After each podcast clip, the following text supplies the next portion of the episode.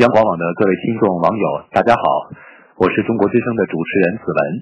今天是国际护士节，首先对所有的白衣天使道一声辛苦了。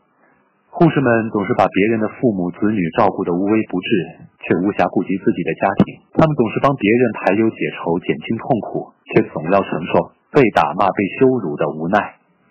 他们经常带病超负荷工作。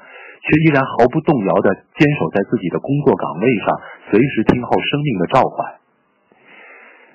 此时此刻，也许很多朋友就要上床睡觉了，但护士们，他们可能仍然在手术台上，在病房里值守着。